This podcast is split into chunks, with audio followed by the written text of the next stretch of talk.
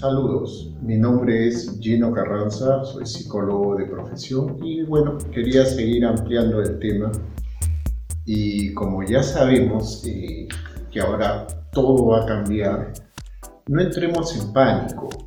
Eh, creo que ya tienes tu lista de cosas buenas, interesantes y malas.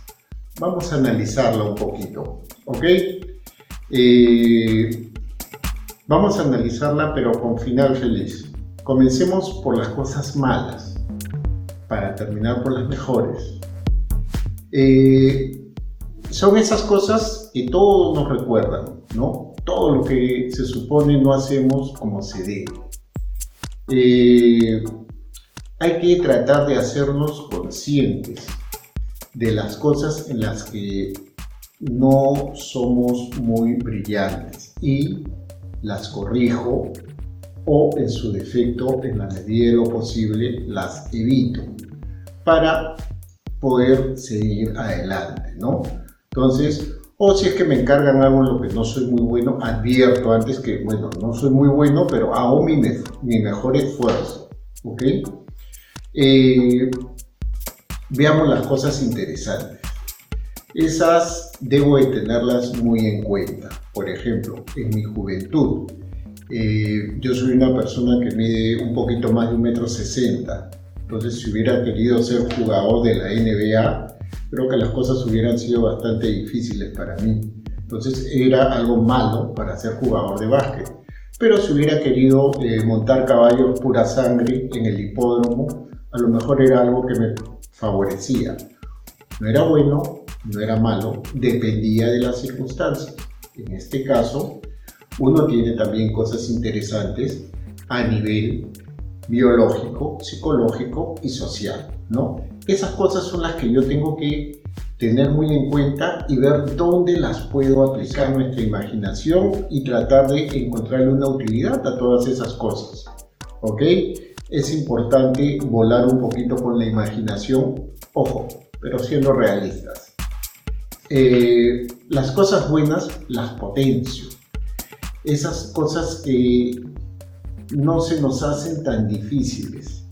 Eh, esas cosas que muchas veces no nos dicen que hacemos bien, porque estamos acostumbrados a que nos corrijan lo malo, pero nunca nos aplauden lo bueno, ¿no? Entonces, esas cosas hay que tratar de descubrirlas y potenciarlas, sacarles el mayor provecho. Ya sabes en qué eres bueno, sabes en qué no eres bueno y sabes en qué cosas podrían variar. Imagínate que vas a hacer un trabajo en grupo para la universidad. Entonces tú ya sabes en qué te puedes, qué trabajos te pueden encargar y qué cosas prefieres delegarlas. Tan sencillo como eso. Eh, las cosas con esto de la cuarentena a nivel mundial están cambiando, ¿no?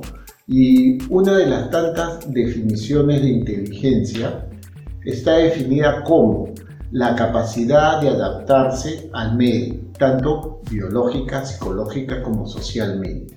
¿Ok? Creo que los dinosaurios no pudieron adaptarse tan rápido como seres menores si lo pudieron hacer. Entonces, hay que adaptarnos a lo que se nos viene.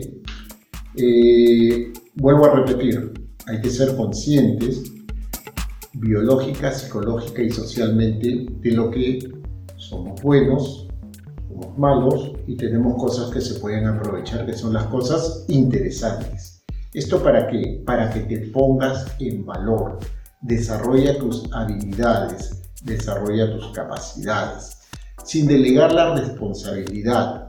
Hazte cargo de lo que tú puedes manejar en estos momentos. ¿Ok?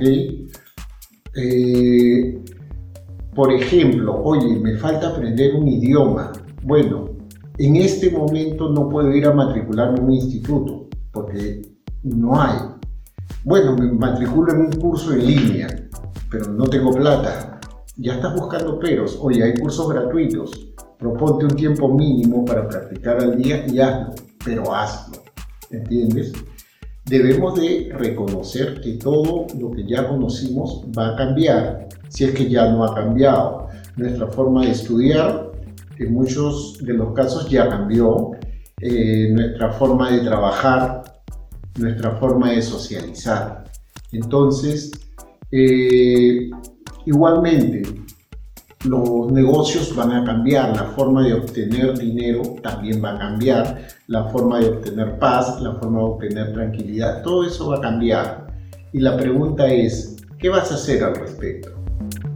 ¿Eres de los que se van a lamentar y le van a seguir echando la culpa a, bueno, a los reptilianos, al nuevo orden mundial, al presidente, a tus padres? O sea, ¿te vas a lamentar o vas a tomar acción? Eso depende de ti. Estamos en contacto.